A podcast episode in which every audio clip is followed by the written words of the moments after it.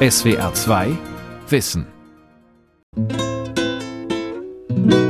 Persönlich erkläre ich, dass ich zu keinem Zeitpunkt und über keine Person für das Ministerium für Staatssicherheit, in dem Ministerium für Staatssicherheit oder mit dem Ministerium für Staatssicherheit gearbeitet oder wissentlich Informationen an dieses weitergegeben habe. Ibrahim Böhme, SPD-Politiker, 1990 auf einer Pressekonferenz. Ich wollte, dass dieser Mann nicht eines Tages unser Bundespräsident wird. Und da habe ich mir gesagt, das darfst du nicht für dich behalten. Der Autor Rainer Kunze, der mit seinem Buch Deckname Lyrik Böhme im selben Jahr 1990 als Stasi-Zuträger enttarnte. Ibrahim Böhme, DDR-Politiker, Bürgerrechtler, Stasi-Spitzel von Gregor Papsch. März 1990, ein Wahlkampfspot der SPD für die ersten freien Volkskammerwahlen in der DDR. Man sieht Schneetreiben am Flughafen. Ein schlanker, zierlicher Mann steigt aus der Maschine. Ibrahim Böhme, 44 Jahre alt, Bürgerrechtler und der politische Hoffnungsträger der neu gegründeten SPD Ost. Ein Reporter empfängt ihn auf dem Rollfeld. Welche Wünsche haben Sie für den 18. März? Ich wünschte, dass die Bevölkerung sich in ihren Wahlaussage so auf die wirklich demokratischen Kräfte konzentriert, die nicht nur allgemein sozialökonomisch und sozial und ökonomisch das sagen, was alle sagen, sondern die wirklich auch die Schwierigkeiten benennen und den Ausweg aus den Schwierigkeiten. Zu diesem Zeitpunkt rechnet Böhme fest damit, bei den Wahlen am 18. März der erste demokratisch gewählte Ministerpräsident der DDR zu werden. Die Umfragen sehen seine SPD klar vorn. Doch es kommt anders. Die SPD verliert weit abgeschlagen. In den kommenden Wochen und Monaten wird Böhmer als Stasi-Spitzel enttarnt. 20 Jahre lang hat er Freunde und Weggefährten an die DDR-Staatssicherheit verraten. Dem steilen Aufstieg folgt der tiefe Sturz.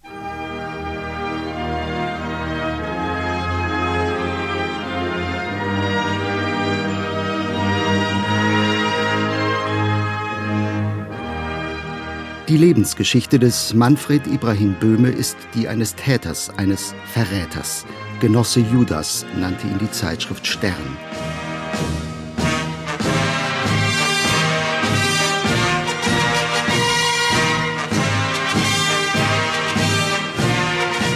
Also einmal ist Verrat ja etwas allgemein Menschliches, ja, aber bei Böhme ist es so, es durchzieht den Lebenslauf von Beginn an.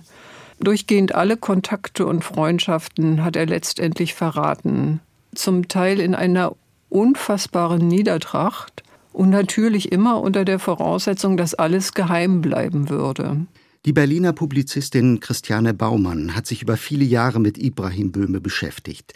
Sie hat seinen Nachlass untersucht, den nach Böhmes Tod 1999 niemand haben wollte und der dann im Robert Hafemann Archiv der DDR-Opposition landete.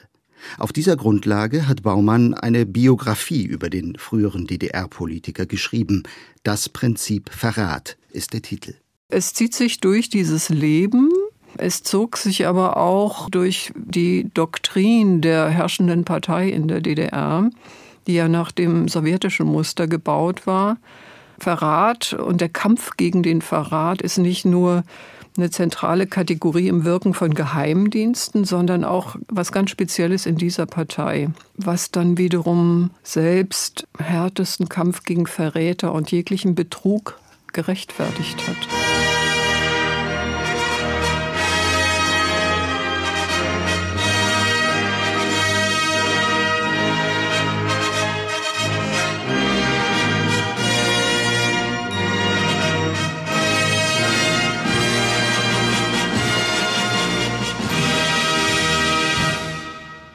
Ibrahim Böhme bleibt bis heute ein Phantom, ein Mann mit vielen Gesichtern, ein Verwandlungskünstler. Sein Lebenslauf ist gespickt mit Halb- und Unwahrheiten. Böhme hat ihn immer wieder verfälscht, hat weggelassen und dazu erfunden. Schon der Name ist eine Täuschung. Ibrahim Böhme heißt eigentlich Manfred Böhme. Den neuen Vornamen gibt er sich selbst und erfindet dazu eine nicht vorhandene jüdische Abstammung. Warum hat er das getan?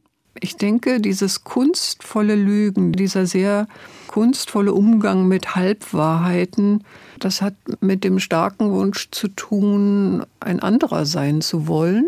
Wenn man daran denkt, dass er kein Abitur machen durfte, obwohl er begabt war, dass er also wie schon sein Vater und sein Großvater Maurer werden musste, dann hat er sich eben später das Abitur dazugelogen in seinen Lebensläufen.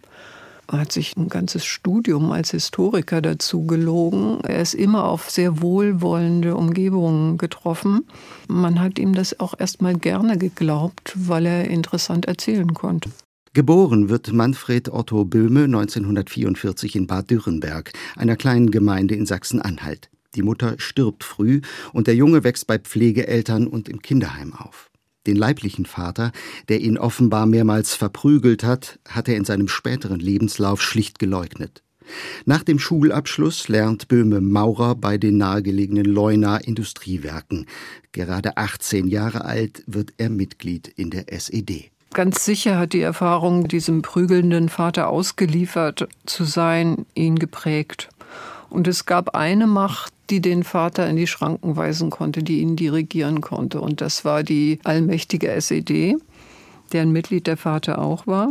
Und die war vielleicht sowas wie die Schutzmacht von Böhme. Also er hat sich vielleicht in ihren Schutz gestellt. Mit der SED an der Seite konnte man viel werden. Und das, glaube ich, ist dann auch sowas wie ein Familienersatz für Manfred Böhme geworden. 1965, mit Anfang 20, zieht Böhme auf Vermittlung eines Freundes nach Greiz im thüringischen Vogtland und arbeitet dort als Hilfsbibliothekar. Die SED beauftragt ihn mit der Leitung des örtlichen FDJ-Jugendclubs. Es ist eine Aufgabe, die ihn offenbar ausfüllt. Er fällt als engagierter Pädagoge auf und gründet einen Lyrik- und Philosophiekreis. Der Jugendfreund und spätere Bürgerrechtler Günther Ullmann, den Böhme später auch bespitzelt hat, erinnert sich in einem Interview. Er war ein Lehrer, Erzieher und Freund, ein demokratischer Marxist.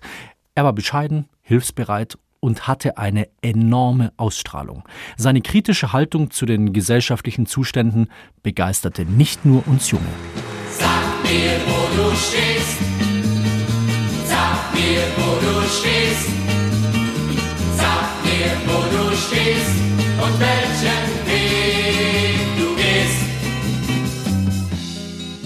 Böhme sympathisiert zu dieser Zeit mit den politischen Ansichten des Regimekritikers Robert Havemann und bekennt sich öffentlich zu den Idealen des Prager Frühlings.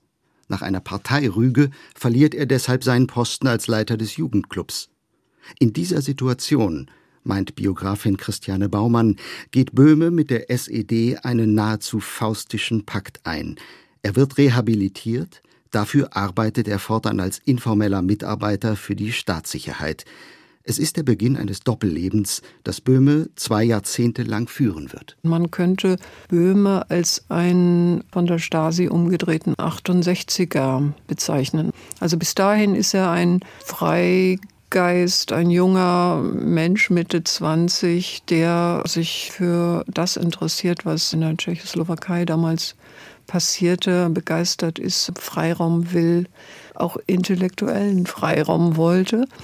Und durch diese Erpressungssituation, dass die SED seine Schutzmacht ihn sozusagen rauswerfen wollte, ist ihm dann, wenn Sie so wollen, der Schatten abgekauft worden oder seine Seele, wenn man das große Wort benutzen will. Er ist dann zum Verräter gemacht worden durch diesen Deal mit der Stadtsicherheit. Nachdem der Rauswurf abgewendet ist, übernimmt Böhme in Greiz das Amt des Kulturbund-Kreissekretärs. Als I.M. Paul Bonkartz soll er Informationen über den befreundeten Lyriker Rainer Kunze liefern, unter anderem über dessen regimekritisches Buch Die wunderbaren Jahre und Kunzes Verhältnis zum Liedermacher Wolf Biermann. Böhme berichtet eifrig, in epischer Ausführlichkeit und teilweise frei erfunden da hat er dann einfach fabuliert. Da hat er bemerkt, dass die Geschichten, die er erzählt, weil er scheinbar nah dran ist an diesem Schriftsteller, dass sie niemand überprüfen kann. Und damit hat er gespielt. Rainer Kunze erfährt 1990 nach Öffnung der Stasi-Unterlagen das ganze Ausmaß seiner Bespitzelung durch den Freund und ist am Boden zerstört. Und das Erschütternde aber war der Fall Manfred Böhme, der sich nun eben nicht nur als ein normaler Zuträger erwiesen hat, sondern als ein wirklich Mephistopheles, ein teuflischer Informant, der viele Menschen, nicht nur mich, auch in anderen Ländern, durch Erfindungen von Verbindungen zwischen diesen Menschen und mir, ich habe den Namen nie gehört gehabt, irgendeine Schriftstellerin in der Ukraine, mit der ich in Kontakt stehen sollte, und wir haben uns nie gekannt. Also er hat furchtbar erfunden. Er hat eine Lust gehabt, zu zeigen oder sich selbst zu zeigen, was er an Macht besitzt. Das war furchtbar. Du lass dich nicht verhärten in dieser harten Zeit. Die allzu hart sind, brechen, die allzu spitz sind, stechen und brechen ab sogleich und brechen ab sogleich. Am 16. November 1976 wird der Liedermacher Wolf Biermann ausgebürgert. Drei Tage zuvor hatte er bei einem Konzertauftritt in Köln die DDR-Führung scharf kritisiert. Im April 1977 siedelt auch Rainer Kunze in den Westen über. Wegen seiner kritischen Texte, die er im Prosaband Die wunderbaren Jahre heimlich in Westdeutschland veröffentlicht hat, droht Kunze in der DDR eine mehrjährige Haftstrafe – im Westen gibt Kunze der ARD ein Interview, in dem er auch seinen Freund Böhme erwähnt und den Eindruck erweckt, der sei eine Art Mitdissident. Das Ministerium für Staatssicherheit MFS ist alarmiert und schiebt seinen Zuträger Böhme auf eine Bibliothekarsstelle nach Gera ab. Böhme ist frustriert und entschließt sich zu einer folgenreichen Aktion. Er bringt regimekritische Flugblätter in Umlauf, wird verhaftet und in das Untersuchungsgefängnis Hohenschönhausen bei Berlin überstellt. Ein psychiatrisches Gutachten attestiert dem Häftling starke psychische Störungen und eine auffällige Ich-Überhöhung und hält fest, es muss nicht besonders betont werden, dass der Beschuldigte für eine andauernde inoffizielle Tätigkeit ungeeignet ist. Das scheint für Böhme ein unerträglicher Gedanke gewesen zu sein. In einer langen und ausführlichen Erklärung bettelt er geradezu um Wiederaufnahme ins operative Geschäft. Er wisse, so schreibt er, wie unsinnig und schädlich meine Handlungsweise war. Vielleicht kann ich nach Verbüßung meiner Strafe etwas in operativer Arbeit wieder gut machen. Beendet man meine Arbeit mit dem MFS aber, so beraubt man mich, wenn auch vielleicht zu Recht, meines wichtigsten Lebensinhaltes. Das MFS zeigt sich milde. Nach vier Monaten Haft wird Böhme ohne Prozess freigelassen und nach Mecklenburg geschickt. Von dort berichtet er in den Folgejahren unter dem neuen Decknamen Bernd Rohloff über verschiedene kirchliche Friedenskreise. Unter anderem lernt Böhme das Ehepaar Ulrike und Gerd Poppe kennen. Beide gehören zum aktiven Kern der alternativen politischen Szene Ostberlins und stehen unter besonderer Beobachtung des MFS. Ibrahim Böhme findet sofort Anschluss, erinnert sich Gerd Poppe. Das war 1986 in Wipperow an der Müritz. Und zwar ging es um ein Seminar von Leuten aus der unabhängigen Friedensbewegung und aus oppositionellen Kreisen. Und Böhme habe ich dort zum ersten Mal überhaupt gesehen. Er war auch den wenigsten anderen, die dort waren, bekannt wirkte aber sehr interessiert und aufgeschlossen und äh, war auch sehr eifrig äh, zu helfen dort. Und so habe ich dann auch mich nicht besonders gewundert, als er drei Monate später vor unserer Berliner Wohnungstür gestanden hat.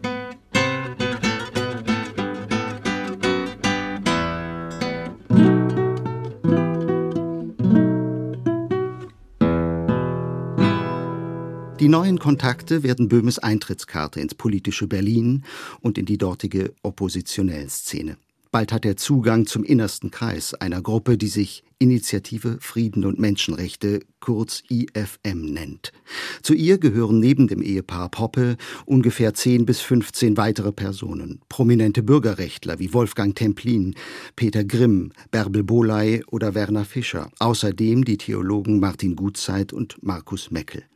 In ihrer Wohnung in Prenzlauer Berg veranstaltet das Ehepaar Poppe Lesungen und private Diskussionsabende. Böhme ist jetzt regelmäßig dabei. Ich denke, dass er schon irgendwie eine wichtige Rolle spielen wollte. Ne? Es ist auffällig, dass er doch sehr um Anerkennung bemüht war. Zum Beispiel schrieb er äh, ziemlich unansehnliche Gedichte und wollte, dass wir die gut finden und war fürchterlich enttäuscht, als wir die da nicht gut fanden. Und er wollte eben als Historiker glänzen, der er nicht war, und erzählte dann über irgendeinen Vorgang in Russland im 17. Jahrhundert. Und wenn man dann später mal in entsprechenden Büchern nachschlug, hat man dieses Ereignis nicht gefunden.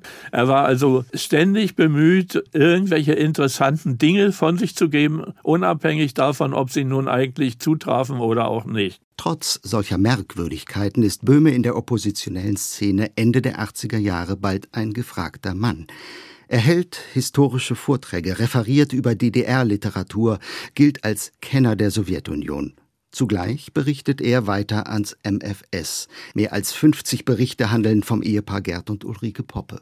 Wie Rainer Kunze erfahren die Poppes erst nach dem Mauerfall und der Öffnung der Stasi-Unterlagen von diesen Vorgängen und sind schwer getroffen. Das war im Januar 92, am ersten Tag der Öffnung der Gaukbehörde waren wir eingeladen und erhielten dort unseren etwa 30-bändigen sogenannten operativen Vorgang und haben dann schon am gleichen Tag eine ganze Anzahl von Spitzeln darin gefunden, darunter eben auch Böhme.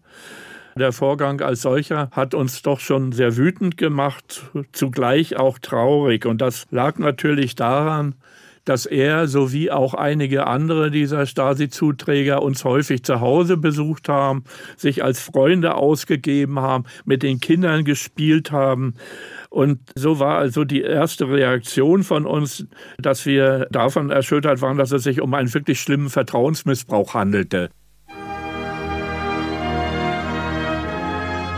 Unsere Freundin aller Welt seien versichert, dass der Sozialismus auf deutschem Boden in der Heimat von Marx und Engels auf unerschütterlichen Grundlagen steht. Anfang Oktober 1989 feiert das SED-Regime den 40. Jahrestag der DDR. Die Feierlichkeiten geraten zur Farce. Seit Wochen flüchten Massen über Ungarn in den Westen.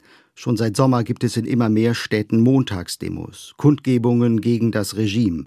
Das Ende der DDR ist längst eingeläutet.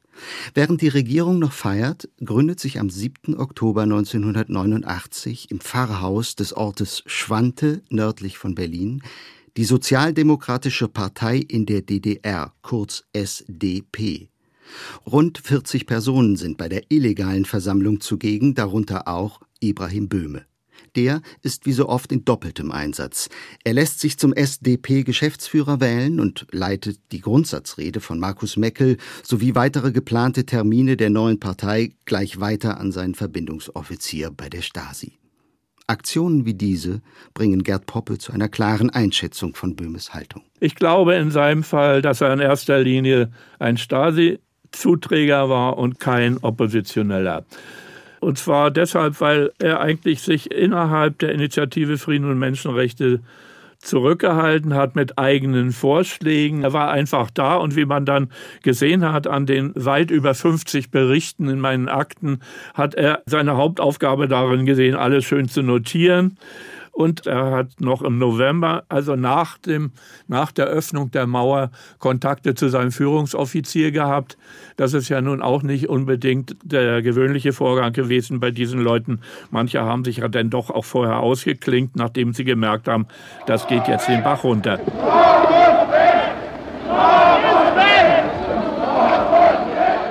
Mit dem Fall der Mauer im November 1989 fällt quasi über Nacht auch die DDR in sich zusammen.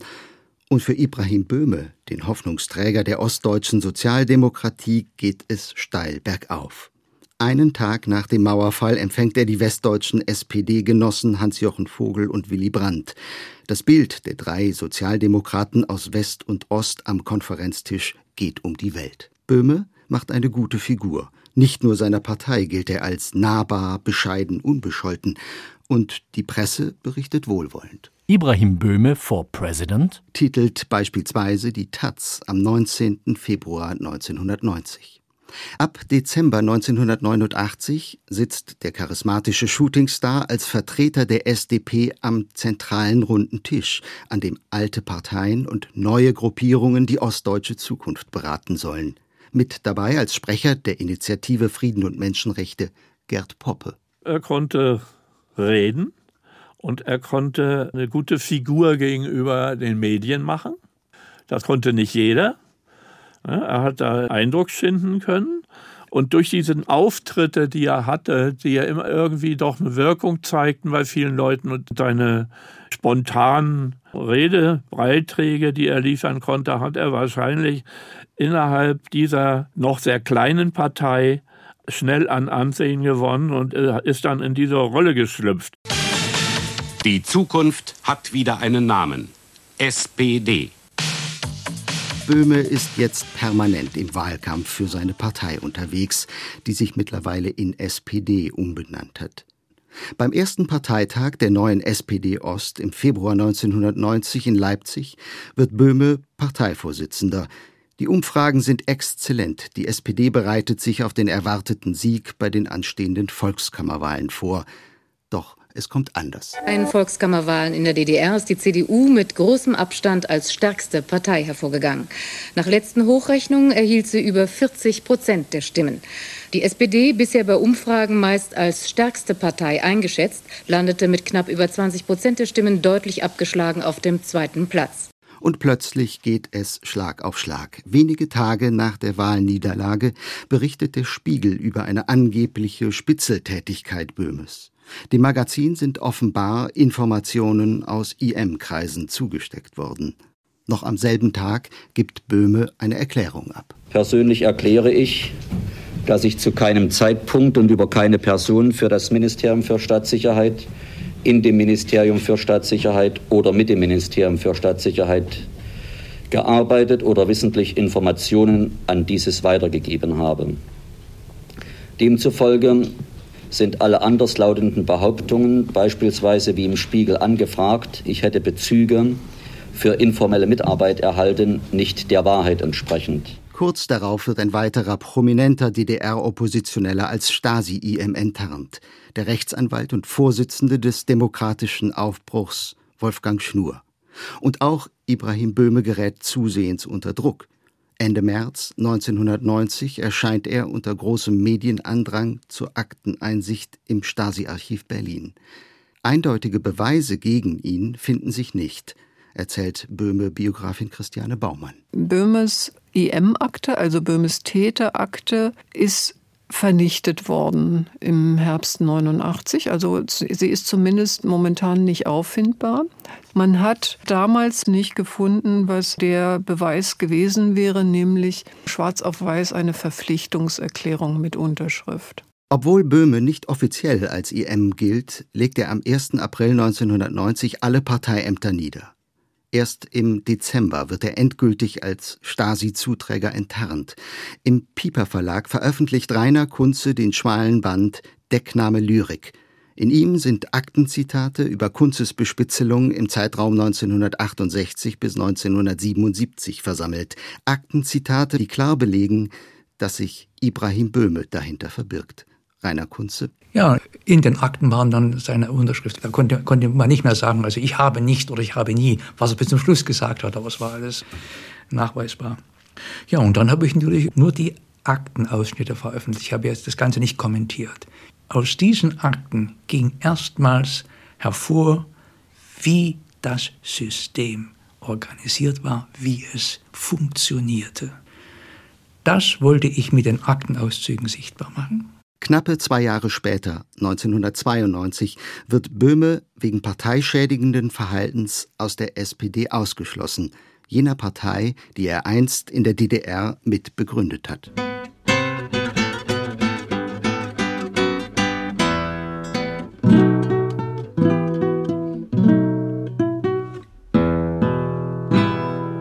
Böhme streitet weiterhin alle Vorwürfe ab, zieht sich zurück, ist nicht mehr zu erreichen.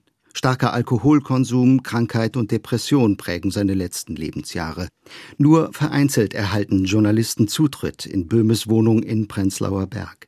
Die Sternautorin Birgit Lahan darf ihn für ein Buchprojekt befragen, erhält selbst aber keine Einsicht in die Untersuchungsakten. Aus dem Buch wird ein Spielfilm, Der Mann im schwarzen Mantel. Nach der Ausstrahlung im Fernsehen stellt sich Böhme noch einmal einem Gespräch mit Lahan, in dem er erneut alle Vorwürfe zurückweist. Also es ist nicht gut recherchiert worden. Die Jahreszahlen stimmen nicht, die dem Film untersetzt sind.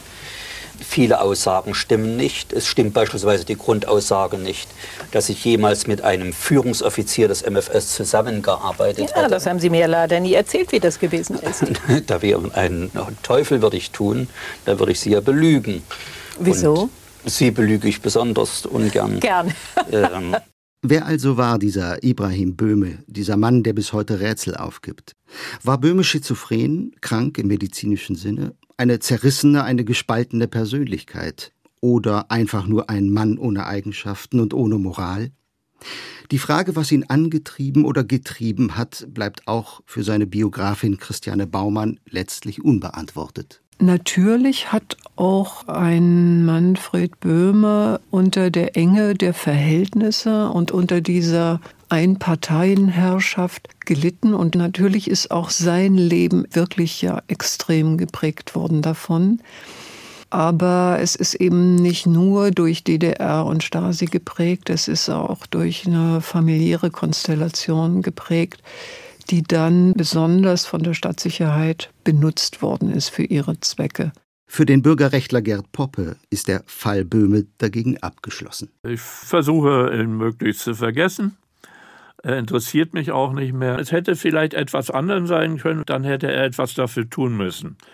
Unmittelbar nachdem er enttarnt worden war, haben wir versucht, mit ihm zu sprechen, meine damalige Frau und ich. Wir sind also zu seiner Wohnung gegangen. Wir haben dort mehrere Male versucht, dass er uns empfängt. Er hat uns durch eine dort anwesende Person abweisen lassen. Er hat sich irgendwie in seine eigene Welt verzogen und von der Realität abgewandt und wollte also mit niemandem mehr über diese Sache sprechen. Und das hat natürlich irgendwas von Selbstzerstörung auch an sich. Und ich glaube, dass es auch für seine Erkrankung oder frühen Tod nicht unerheblich war, dass er sich so verhalten hat. Am 22. November 1999 stirbt Ibrahim Böhme in Neustrelitz. Er musste zuletzt als Pflegepatient rund um die Uhr betreut werden. Er wird 55 Jahre alt. In SWR 2 Wissen hörten Sie Ibrahim Böhme, DDR-Politiker, Bürgerrechtler, Stasi-Spitzel von Gregor Papsch aus dem Jahr 2020.